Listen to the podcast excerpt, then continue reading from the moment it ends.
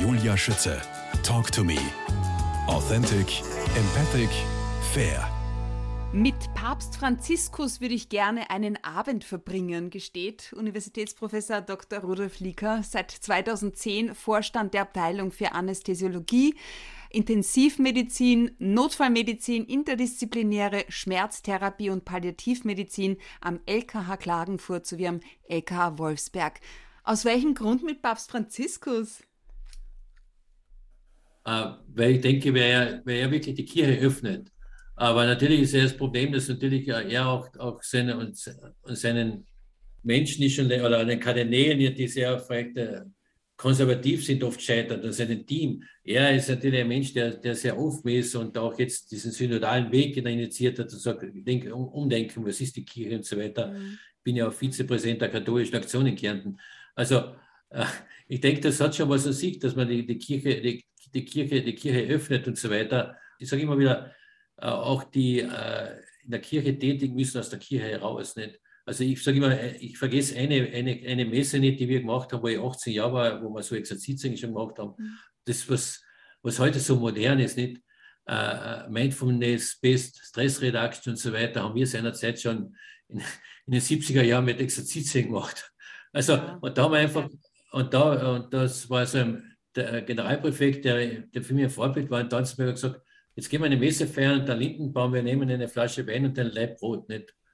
Und dann haben wir einfach, sind wir dort gesessen, er auch ganz normal, ohne äh, praktisch das Messgewand, und wir haben eine Messe gefeiert, Gedanken gemacht und so weiter. Ich glaube, man muss wieder so ein bisschen, und ich so gesagt, die Urkirche muss den Menschen wieder dort abholen ein bisschen und nicht rein in die Kirche, wo, wo Menschen halt, wo vielleicht, denen Menschen vielleicht sozial nicht mehr so gut geht und ich habe da einen ganzen Prunk da drin, der Prunk. Natürlich ist das äh, Kulturschatz, das ist keine Diskussion. Das sollte man alles aufbewahren. Aber ich glaube, die, die Kirche muss sich, glaube ich, ein bisschen öffnen. Ja. Ähm, Herr Doktor, wer ist Gott für Sie? Was kann er? Hirn regnen lassen? Also, also Gott, ob, ob man jetzt Gott sagt oder irgend, einen anderen Ausdruck. Jede Religion wird einer wird Allah sagen und so weiter. Jede mhm. Religion wird einen anderen Ausdruck wählen. Ich glaube, das ist nicht so das Wichtigste, welchen Ausdruck ich wähle. Äh, sondern ich, ich, ich, brauche einen Glauben an eine höhere Macht. Wie ich die bezeichne, jetzt, das obliegt jedem. Äh, und äh, ich glaube, die höhere Macht ist äh, auch wichtig, dass man sagt, ich mir die Kraft gibt zu reflektieren. Also wenn ich nur, wenn ich nur laufe und immer glaube, ich bin der Beste, der Größte und es gibt eine höhere Macht, ich glaube, das ist falsch. Also ich muss sagen, die höhere Macht muss man Kraft geben, auch zu reflektieren. Wenn ich das tagtäglich wieder mir am Boden wieder finde, wiederfinde und reflektiere, was habe ich auf den Tag gemacht? Ich glaube, das ist, dann, dann entwickle ich mich auch. Ich denke, die, die höhere Macht muss einen eine Kraft auch geben, äh, mich immer wieder zu hinterfragen. Habe ich alles richtig gemacht? Bin ich auf dem richtigen Weg? Habe ich mich jetzt wo verlaufen? Und da braucht man natürlich auch das Schöne, oft Menschen, die in einem Umkreis hat. Und natürlich das Problem ist, desto höher man raufkommt, desto mehr verliert man die Menschen, die einen reflektieren. Aber Gott sei Dank habe ich noch genug Menschen, die reflektieren. Also ich glaube, das ist das Wichtigste. Diese Menschen darf man nie verlieren, die einen wirklich äh, die Reflexionen geben. Und man muss auch die Kraft haben. Und deswegen gehe ich immer wieder am Berg Athos, wo meine genau. Energiequelle ist, wo ich 20 Jahre hingehe. Äh, und äh, dass ich dort einfach reflektiere. Und mit einfachen Dingen, wo man dann zu Ostern unten sitzt und dann zu dritt ein Stück Reinling teilt, dann weiß man, hat reflektiert. Boah, ein Kärntner Reindling. das wäre es ja. jetzt. Ich glaube, den werde jetzt auftauen nach unserem Interview. Ja, Habe ich genau. von meiner Omi noch im Tiefkühler. Ähm, ja, morgen haben wir Gründonnerstag. Dann kommt der Karfreitag, Ostersonntag und Montag. Was bedeutet Ostern für Sie? Also Ostern ist schon, natürlich hat es mit, mit äh, Tod Christi zu tun irgendwo auch, aber es ist dann auch das Positive, die Auferstehung. Mhm. Äh, und äh, ich habe das mal, einiges Mal miterlebt am, am Berg Athos im, äh, im, russischen Kloster in Pantelemonon. Äh, Christus Anesti heißt es dort, Christus ist auferstanden, äh, wie die mit einer Freude. Ich denke auch diese Freude, die sollten wir auch jetzt vielleicht zu Ostern wieder mitbekommen. Und äh, mit dieser Freude sollen wir uns gegenseitig anstecken, sage ich immer, das wäre so schön. Wenn wir diese Freude weitergeben können, könnten, äh, das wäre, glaube ich, das, was ich mir wünsche. Und äh, das ist ein Auftauchen wieder. Und ich, für mich ist das eben Ort Ostern etwas mehr Positives, sogar als Weihnachten, muss ich sagen. Ah, äh, ja. Mhm. ja, kann ich nachvollziehen. Absolut. Ja. Herr Universitätsprofessor Dr. Rudolf Lieker, geboren worden am 28. Mai 1959 in Weiher, das ist in Feldkirchen in Kärnten. Wie haben Sie denn als Kind Ostern gefeiert? Wie haben Sie denn das in Erinnerung? Ja, ich glaube, als, als Kind äh, Ostern zu feiern, das, das, das mit, ich glaube, wenn ich sage, als Kind hätte, hätte ich die große spirituelle äh, Erlebnis schon gehabt, dass wir die Lügen nicht. Ja. Also als Kind Ostern ja. feiert man, äh, wenn man praktisch dann zum Taufpaten geht und man bekommt die Geschenke. Ah, echt? Glaub, War das bei Ihnen auch so? ja, ja bei der Gudel. Oder man, man, oder man, tut, man stellt dann zwei, zwei, zwei Rechen zusammen nicht und ja. dann macht man Eier rollen und so weiter. Also und, und, und hat da eben diesen Spaß und dann natürlich die, die Fleischwehr und das glaube ich, oder auch das, wo ich mich erinnern kann, auch das, das Feuer holen und so weiter mit, mhm. mit einem Holzschwamm und so weiter. Also das sind schon Dinge, die, die mir Erinnerung geblieben sind, das Kind von Ostern. Natürlich später, äh, wenn man natürlich so wichtig an den Tanzenberg bin, bekommt man die, die, die ganze spirituelle Wertigkeit mit, aber als Kind erlebt man Ostern noch äh, viel Ja, ich finde auch, ich fand auch, das war immer ein sehr besonderes Fest. Mit Ihrer Kindheit verbinden Sie eine gewisse Unbeschwertheit, haben Sie mir im Vorfeld erzählt, und auch einen langen Weg in die Volksschule. Vier Kilometer hin, vier Kilometer zurück. Unvorstellbar heutzutage. Oder hätten Sie das Ihrem Sohn, heute 20, studiert äh, in Wien auf der Sigmund Freud, zugemutet, sage ich jetzt absichtlich? Ah, es, hätte, es hätte wahrscheinlich nicht geschadet. wenn, man, wenn man so viel Sport, wenn man schon so praktisch Sport macht. Nicht? Aber mhm. es, wir haben natürlich auch unser, unser Spaß gehabt, nicht? wenn man so lange in die Schule geht. Wir haben gerauft und alles. Nicht? Also es ist so, dass hat sich schon was bewegt auch in der Gemeinschaft nicht und so weiter. Mhm. Also wir haben uns schon ausgetobt, nicht? Also uns hat keiner müssen am Abend niederlegen gehen, weil wir waren nicht fertig. Also, ja. also, und vor allem, wenn, ich meine, wenn es richtig geschneit hat, noch dazu, dann war das ja noch dreifach anstrengend. Ne? Ja, das ist richtig. Das ist Gott sei Dank mein Vater, der war vom Beruf Jäger, der ist dann vorgegangen, nicht? Weil er praktisch dann den ja. Weg vorgetreten und dann sind wir hinten auch als Kinder teilweise und so. Ja, es sind so Erlebnisse, die man nicht vergisst, aber wie gesagt, äh, es war aber unbeschwert. Ich denke, das ist heute, wir haben ja kein, kein iPad gehabt und, und nichts noch. Wir haben mit anderen Dingen gespielt, mit Pfeil und Bogen und so weiter.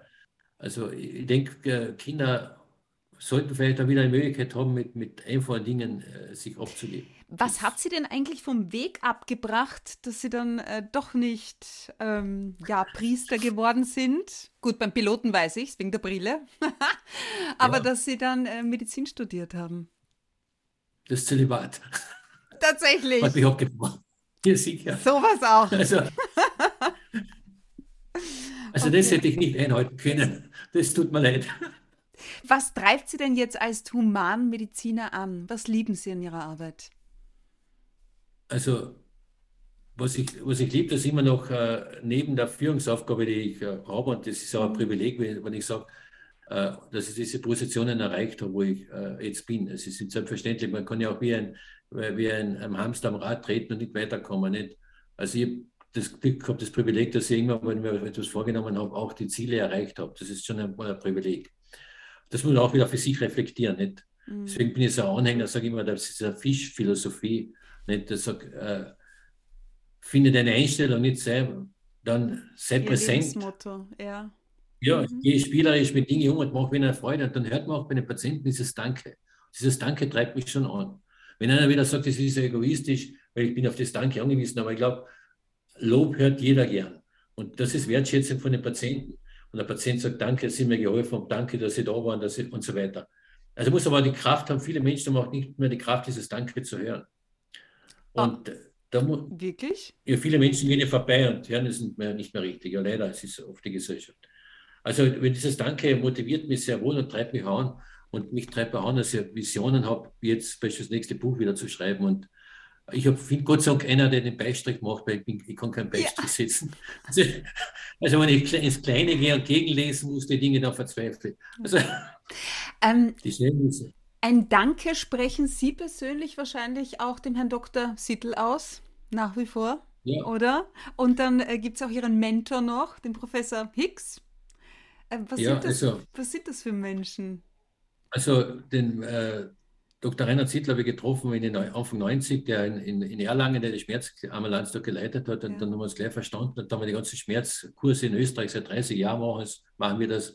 Wir haben internationale Schmerzkurse gemacht, äh, jetzt über 15 Jahre, also von Europaärzte ausgebildet, auch russische Ärzte ausgebildet, ukrainische Ärzte ausgebildet wow. und haben gute Kontakte auch gehabt, dort überall hin. Und natürlich, das ist jetzt natürlich tragischerweise jetzt momentan nicht mehr da jetzt.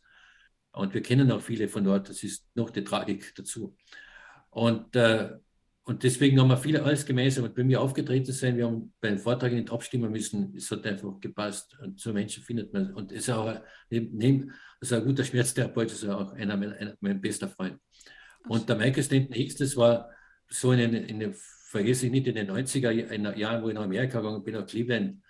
Äh, er ist mit einer Deutschen verheiratet, das habe ich alles nicht gewusst. Nicht? Mhm. Und da kann ich vielleicht ein lustiges Erlebnis sagen. Äh, ich, mein Englisch war, Danzenberger Englisch ist ja nicht unbedingt ein, ein aushängeschick gewesen in der Schule seiner Zeit. Und da hat er immer gesagt, drei Monate, wo ich dachte, what do you mean, what do you mean? Ich wieder wiederholen schon müssen. Und dann nach drei Monaten hat er zu mir gesagt, geh mir einen Kaffee trinken. Ich habe gedacht. Ma bitte, na, ist das lässig. Also er hat mit der, und ja. äh, aber wie gesagt, äh, es hat sich dann wirklich, äh, er ist jetzt 97 schon, eine Freundschaft entwickelt. Wow. Äh, und äh, ich bin mittlerweile, wenn ich auf die Klinik komme, bin ich auch der äh, Gastprofessor und bin eingeladen zu Vorträgen. Das ist eine Wertschätzung der Klinik mhm. mir gegenüber. Also ich habe den Weg gemacht sozusagen. Wow. Aber es ist schön, wenn man so, so Mentoren hat. Auf, äh, und, den, und, der Professor Elias ist auch ein Mentor, der in Österreich ist, der auch äh, jetzt schon über 70 ist, der mir auch viel an der Schmerztherapie beigebracht hat. Das ist, wenn man so Menschen trifft, die äh, einen dann begleiten und auf die man sich verlassen kann, das ist schon sehr schön. Ja, Herr Dr. Lieker, ausgezeichnet mit dem goldenen Ehrenzeichen des Landes Kärnten waren Sie auch österreichischer Präsident von drei verschiedenen Fachgesellschaften, darunter der österreichischen Schmerzgesellschaft. Was fasziniert, also unter Anführungsstrichen, was fasziniert Sie besonders an Schmerzen? Also da bin ich zufällig äh, auf, beim Schmerz hineingestolpert. Das war jetzt nicht eine Faszination, sondern äh, in den 90er Jahren oder 89 auf 90 war ich der militärische Leiter des, äh, des, der Stellungskommission in Innsbruck sozusagen. Äh, habe eine kurze Militärkarriere gemacht. Ja, wie und, gelesen. Äh, und dann habe ich Akupunktur äh, gelernt dort, nicht in Wien. Mhm. Da habe ich die Akupunkturausbildung gemacht und die Akupunktur bin ich zum Schmerz gekommen. Und dann habe ich erst und dann über nicht, weil Akupunktur ist Indikation bei Schmerzerkrankungen, macht man Akupunktur. Ja. Und so bin ich dann in, praktisch 1990 zum Schmerz gekommen. Und dann war ich natürlich in vielen Kliniken in Deutschland und in Amerika und so weiter und habe mir, mir Wissen angehängt.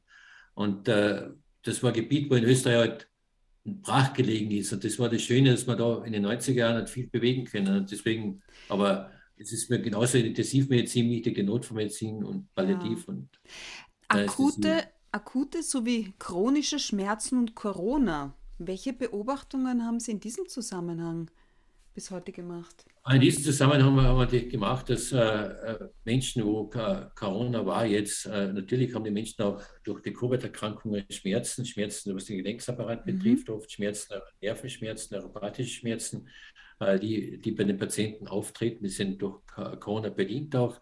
Auf der anderen Seite hat Corona auch bedingt, dass die Patienten weniger, weniger in die Schmerzkliniken gegangen sind, dadurch natürlich der Schmerz sich verschlechtert sich hat, weil sie einfach chronifiziert vielleicht auch, ne? Chronifiziert auch teilweise, mhm. leider. Das war, das war das Problem. Und äh was wir auch gesehen haben, was so eine Studie ist, wenn die Patienten zu Hochdosis Opiate haben, da schwächt auch das Immunsystem und die bekommen die eher Covid-Erkrankungen. Also da gibt es schon Zusammenhänge, äh, die man auch sehr kritisch dann äh, ansehen muss. Und deswegen haben wir versucht, auch die Opiate wieder zu reduzieren, wenn die Dosis zu hoch war. Okay. Sie sind ja um den Ausbau der Schmerzversorgung bemüht. Was bedeutet das?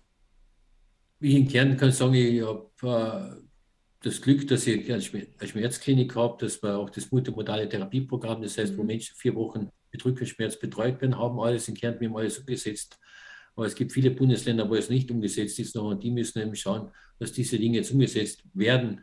Jetzt bin ich ja immer der Generalsekretär der Österreichischen Schmerzgesellschaft und versuche natürlich diese Dinge auch zu bewegen. Und mittlerweile äh, spüre ich schon, dass auch in Österreich äh, sich etwas tun wird, dass wieder Schmerzkliniken kommen, multimodale Therapiekonzepte und so weiter. Die Zeit ist wirklich reif. Apropos Zeit, äh, die Medizin, sagen Sie, hat sich von Ihren Anfängen als Mediziner bis heute komplett gewandelt und beschäftigt sich viel mit Ethik, Therapiezieländerungen, ethischen Auseinandersetzungen. Wie darf ich das verstehen? Wie ist es um die Ethik bei uns in Österreich bestellt? Also früher, wenn wir, wo wir begonnen haben auf der Intensivstation, haben wir alle Medikamente gegeben dem Patienten und waren überrascht, dass der Patient trotzdem verstorben ist und aufwächst sein. Okay. Also in den 90er Jahren. Mhm. Mittlerweile gehen wir die Dinge ja viel anders ran. Ich darf eine Therapie ja nicht machen, wenn ich kein Therapieziel habe, wenn ich keine Prognose habe und die Lebensqualität des Patienten nicht verbessern kann. Ich darf schon gar keine Therapie gegen Patientenbild machen. Also äh, das heißt, äh, nehmen wir her einen Patient zum Beispiel, wenn, er, wenn wir einen Patienten mit schwerster Lungenerkrankung und wenn wir sehen praktisch, dass der Herz ist schwach und dann wird er vielleicht nur der Dialysepatient auch, bei der Niere jetzt dann äh, nicht mehr funktioniert, dann muss ich sagen, okay, das glaube ich, jetzt müssen wir die Therapie ändern. Das dürfen wir alles nicht mehr machen. Weil, weil wir eigentlich schon dort sind, wo wir eher den Sterbeprozess hinauszögern äh, und äh, nicht mehr Leben erhalten. Also das sind Therapiezieländerungen, wo wir viel gelernt haben in den letzten Jahren mit ethischen Dingen umzugehen. Und das ist die große Herausforderung. Menschen werden immer älter. Älter ist auch äh, multimorbid mit vielen Erkrankungen. Und das ist die große Herausforderung heute der Intensivmedizin. Äh, wir, wir, bauen Herz-Lungen-Maschinen, wir machen alles in unserem Haus. Nur auch diese Therapiezieländerungen, das sagt, wir nehmen es einmal zurück, wenn wir den Menschen eigentlich nichts mehr Gutes tun. Das ist natürlich das, was eher die Kräfte Arbeit ist heutzutage. Boah, das heißt, wo bewegt sich die Medizin in der Zukunft hin? Das ist eine gute Frage. Die Medizin bewegt sich dorthin, äh, nicht nach dem Wissen. Also wir haben natürlich eine, eine, eine wissenschaftlich orientierte Medizin, keine Frage, nach dem Wissen. Äh, aber wir müssen auch dorthin, wir brauchen natürlich auch, wie schon äh, David Brecht so schön gesagt hat, in, ja. einen, äh, in einem Satz, wir brauchen, nicht die Ration, wir brauchen nicht die rational fähigsten Ärzte, sondern auch die liebenden Ärzte. Also das ist, glaube ich, ein schöner Satz. Mm. Und das ist, glaube ich, wir brauchen beides. Wir brauchen, wir brauchen die, dass wir das Wissen haben und Wissen und wissenschaftlich orientiert sind. Wir brauchen auch die Erfahrung, aber wir brauchen auch die Liebe zu den Menschen. Das haben Sie wirklich schön gesagt. Ähm, Herr Doktor, bei Ihrem Tages-, bei Ihrem Arbeitspensum ja, an zwei Standorten, LKH Klagenfurt und Wolfsberg, wo schöpfen Sie bitte Kraft? Ich meine, einmal im Jahr ja, geht es äh, nach Griechenland, wenn ich das richtig verstanden habe. Aber, aber sonst, was machen Sie sonst? Ich, mein, ich, ich mag schon, ich tue schon Sportler, also ich gehe jetzt wahrscheinlich klar, jetzt schnell beim nächsten Termin, aber es um 19 Uhr, also ich kann ja. jetzt schön laufen gehen. Also heute Sonnen, die Sonne scheint, jetzt gehen wir laufen eine Runde. Mhm. Und, und natürlich dann irgendwo wieder Visionen, irgendwas entwickeln äh, und Konzepte. Ich habe natürlich eine sehr, sehr tolerante Familie auch, das muss ich sagen, eine sehr, tolerante Frau, dass ich mich so frei bewegen kann. Naja, sie hat ja auch ein Pferd. Ja, genau, genau, genau. Da kann ja, ich das gut genau. nachvollziehen, ja? Genau. Also, daher, das Pferd gibt mir Freiheit sozusagen. Ja, das kann ich mir gut vorstellen. Und die Frau also, auch. Ja, ja, ja. Aber das heißt, sind Sie da mit dem Hund unterwegs? Mit, wie heißt der? Und ich bin da mit dem Hund unterwegs und natürlich auch äh, eine Leidenschaft, das vielleicht das habe ich von meinem Vater übernommen, der ja. war Berufsjäger ich gehe auch auf die Jagd, aber es geht eher, ums, eher ums, ums, Beobachten und so weiter, Natur draußen zu sein. Ja. Das holt mich auch runter wieder, wenn man draußen in der Natur ist. Die, jetzt auch die Vögel jetzt zwitschern hört im Frühjahr und so weiter und äh, vielleicht das Wild sieht und dann, das ist etwas Schönes. Ähm, Herr Professor Rudolf Lieker, wofür lohnt es sich zu leben? Ich glaube, das muss jeder für sich äh, definieren, das wird keiner für den anderen definieren zu können. Aber ich denke, äh, es lohnt sich zu leben, wenn ich äh, äh, dem, dem, Menschen Freude geben kann. Äh, wir haben ja Privileg, in, wenn, ich, wenn ich Mediziner und Arzt bin, ich kann den Menschen helfen. Das Privileg hatte nicht jeder. Aber ich glaube, das, das, das muss jeder für sich auch sehen. Ich denke, wenn einer, sage ich mal, im Kaffeehaus ist und den Kaffee serviert und dann ein, ein nettes Wort zu ihm sagt, hat ihm auch geholfen ich glaube, jeder, oder wie wir heute so ein gutes, schönes Interview machen, aber ja. ist auch etwas Nettes, es gibt auch Freude. Klar, ich glaube, jeder, es muss nicht immer so das Privileg, was wir haben, äh, die Menschen, aber ich glaube, jeder muss sagen, wie helfe ich den anderen und der muss äh, mit äh, Freude das, was er macht, mit Freude machen. Ich glaube, das, andere, das andere kommt dazu. Das mit der Freude hat auf alle Fälle heute funktioniert. Herr Universitätsprofessor Dr. Rudolf Lieker, vielen herzlichen Dank für Ihre kostbare Zeit, die vielen Einblicke, Sichtweisen und Erfahrungsberichte. Alles Gute für Sie und die Familie und das Pferd und den Hund und liebe Grüße nach Kärnten. Danke für das Gespräch.